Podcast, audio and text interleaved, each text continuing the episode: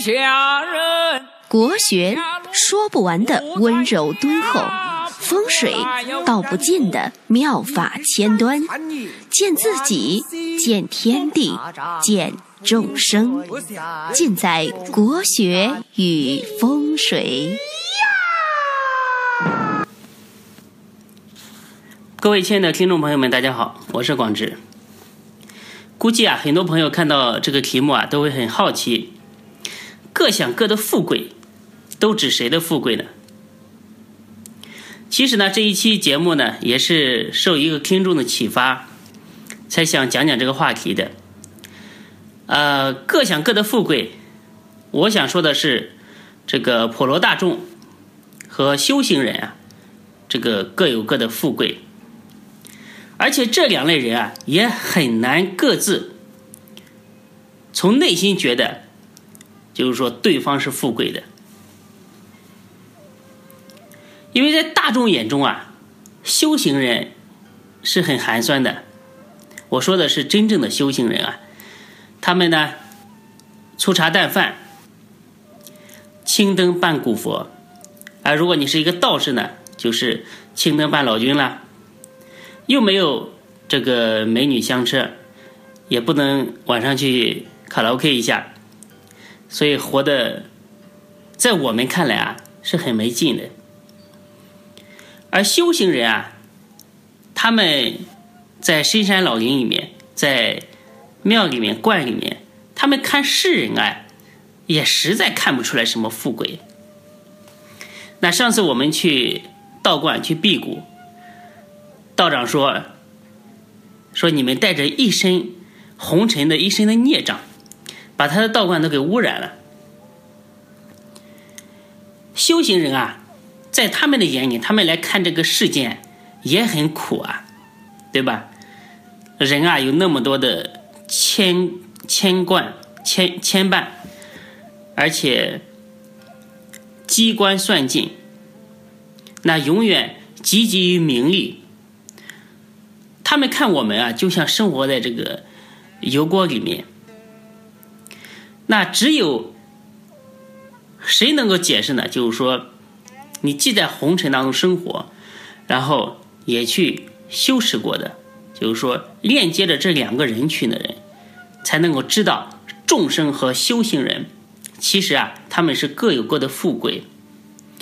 那世人的富贵呢，是有漏之福，就。就是这个福气呢，它是因缘和合的，它是暂时的，它呢也是有穷尽的。就是说这个福分，而修行人啊，他们所修持的呢，是一种解脱之福，主人之福。那有一首诗写的很好，叫做“有物先天地，无形本寂寥，能为万象主，不足四十雕。”那我们都是俗人，俗人之富贵啊，我们听到的、看到的、想象到的都非常的好理解，无非呢就是说谁拥有的更多。现代人说五子登科，这个房子、儿子、票子、车子和妻子，五子登科。那如果这个人既有钱，那如果能在装出有文化的样子，那就更加完美了。那修行人呢？我们在世间可以说不是太常见，那只是凭着电影啊和电视剧去脑补他们的样子。其实修行人啊，有修行人的富贵。那佛门有言：“不读华严，不知佛家之富贵也。”我也加一句。不惜性命，不知道家之富贵也。那我写一首诗来，大家呢感受一下这两种富贵的区别：身富心不富，身贫道不贫，贫富终将尽，唯道广阔存。什么意思呢？就是这个人啊，虽然他的。身身体呢很富有，但是啊，他是，但是他那个心啊还是很空落落的。那道人呢，修行之人呢，虽然很贫穷，但是他们的身上的道呢，却是万两黄金也买不到的。而贫穷啊，富有啊，其实只是一个名相，这些东西呢，它都是有尽头的。那到最终，唯有这个道法永存于这个宇宙之间。万两黄金不卖道，十字街头白送人啊！所以大家能感受到这个真正的贫富差距了吧？其实呢，道人身上有很多至真。至贵而且永恒的东西，只是我们不知道而已。所以你看，这个老老祖宗啊，用词用字是多么的讲究。不知道，现在我们说不知道，就是说你不知道这个这个是怎么回事。但是在古人发明这个词的时候，叫不知道，就是说你不知道这个道法是什么样子的，叫做不知道。那修行之人啊，有什么富贵呢？首先呢，修行之人尚可以为天人帝王之事。其中呢，释迦牟尼和太上老君就是领袖。大家想，古往今来有多少帝王啊，都福音在他们的门下，成为他们的信徒啊。他们所说的法被广为流传，世代传颂。那大家想一想。有谁能够享受这样的荣耀呢？那怪不得释迦牟尼在出生的时候啊，一手指天，一手指地，说：“天上地下，唯我独尊啊！”我们世间的福报啊，叫做君子之泽三十而斩，就君子的事业，你有个三代的兴旺，就随风飘散了。但是那些。而且那些帝王将相，他们的功绩啊，显赫一时，对吧？秦皇汉武属风流人物，但是到现在还有多少人能被记起呢？但是像释迦、老子和耶稣的英明，谁不知道呢？那举世闻名的法国皇帝拿破仑，在十八到十九世纪，曾经率领百万雄师。横扫亚洲、欧洲和非洲，那建立了强大的帝国。但是呢，他最终的结局就是被放逐在一个荒岛上。他临死之前说：“他说我曾率领过百万雄师，但是今天呢，连一兵一卒都没有了。我曾横扫三大洲，建立雄霸天下的帝国。”但是今天呢，连立足之地都没有了。他说：“我啊，远远比不上耶稣基督。他呢，虽然没有一兵一卒，也没有占领过一寸土地，但是他的国却建立在人心里，已经赢得了千千万万的心灵，使他们心甘情愿的为他牺牲，为他服务，并且把他的福音啊传遍天下。”所以呢，这就是有为之福和无为之福。像无为之福的道啊，这种福报啊，是千秋万代都享受不尽的。那修行之人还有什么福报呢？就是说，他们可以了脱生死，不再随波逐流。那自己呢，可以做生命的主人。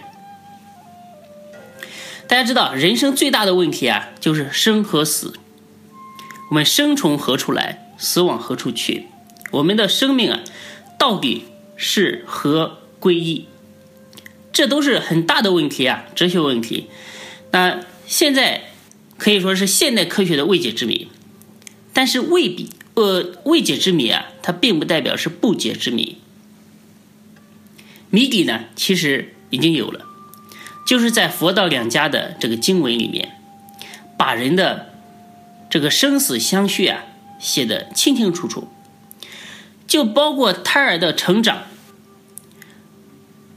胎儿是如何这个三元合合变成一个人的，那佛和道都讲的非常的清楚。人生的最大的奥秘啊，修行人都知晓。他们在定中啊，人的人是如何这个成住灭空，都看得清清楚楚。而且他们利用这个生命的规律啊，就是我掌握了这个规律之后，我就可以不再受这个生死的束缚，我可以自己做主。能为万象主，不足四十雕马。这个呢，非常的了不起。我们可以说都会有寂灭的一天，都会死嘛。释迦牟尼佛啊，要解决这个生死问题，但是佛也涅槃了。这个呢，也是一个大问题，就是说，解决生死问题的人啊，也死了。那为什么呢？其实很简单。那解决生死问题啊，并不代表不会死，而是我之生死啊，不再受轮回的摆布。可以自己做主，那永远不会迷失自我的真性。修行之人啊，低层次的，那下辈子可以保证自己永为人身，不堕恶道。就是说我起码可以保证啊，自己就不往下堕落，有个人身呢，可以继续去修行。那第二，如果层次高一点的，我可以成仙得道。不再轮回，或者说，当我想去轮回的时候，我可以选择自己的父母兄弟。我的生生世世啊，都在自己的记忆里面，永不迷失。人啊，转世为人，少有不迷的人。如果转世而不迷，那一定是有定境的修行再来人。生死问题啊，世间凡夫有谁可以自信的去把握呢？那第三个啊，修行之人有什么富贵呢？就是说，他们可以体悟到这个开悟的快感和定境的快感。那人世间的快感，无非是建立在种种的这个生理欲望上的。我们，所以我们这个世界啊，称之为欲界。什么是欲界呢？就是作死并快乐着，五色令人目盲，五音令人耳聋。五味令人口爽，驰骋甜猎令人心发狂，难得之货令人行妨嘛。我再加一句，美女令人茶不思饭不想，对不对？开悟的快感啊，明心见性的感觉啊，听师傅说啊，简直是妙不可言。就那种真空妙有，非空非有，即空即有的感觉，根本那种快感，你根本无法用语言去。描述这些呢，其实都藏在我们的身体里面，都封藏在我们的身体里面。只是说我们没有足够的定力、足够的这个境界，把它把我们这个身体的先天之气、先天之灵啊，把它召唤出来，去享受那种“忽如一夜春风来，千树万树梨花开，四季都是春天啊”这这种感觉，就说你再也不用跟着。四季去流转了，这个玄之又玄，不可说不可说，就是无法用语言去表达，说了都是错。反正呢，谁悟谁知道。那世人啊，可以说征服世界，但是呢，他们征服不了自己。修行人啊，虽虽然说这个手无寸铁，但是却可以征服自己，一经开悟。就像《金刚经》里面所说的，何以降服其心？就是说，一经开悟之后，就可以彻底的降服自己的这颗心，没有纠，没有纠结，没有妄念，只有平和宁静。泰山崩于前而面不改色，这就是形容修行人的。那修行人的富贵不可言说，说不尽道不尽。那每个人呢，此生。我觉得都应该去做一次短暂的修行，去享受一下这个空门之富贵。不然啊，真的是你身上的宝贝啊，你这一辈子都没有见到过或者去感受过，真的是抱憾终身。希望大家呢有机会可以多亲近佛和道。那今天呢就给大家讲这么多，谢谢。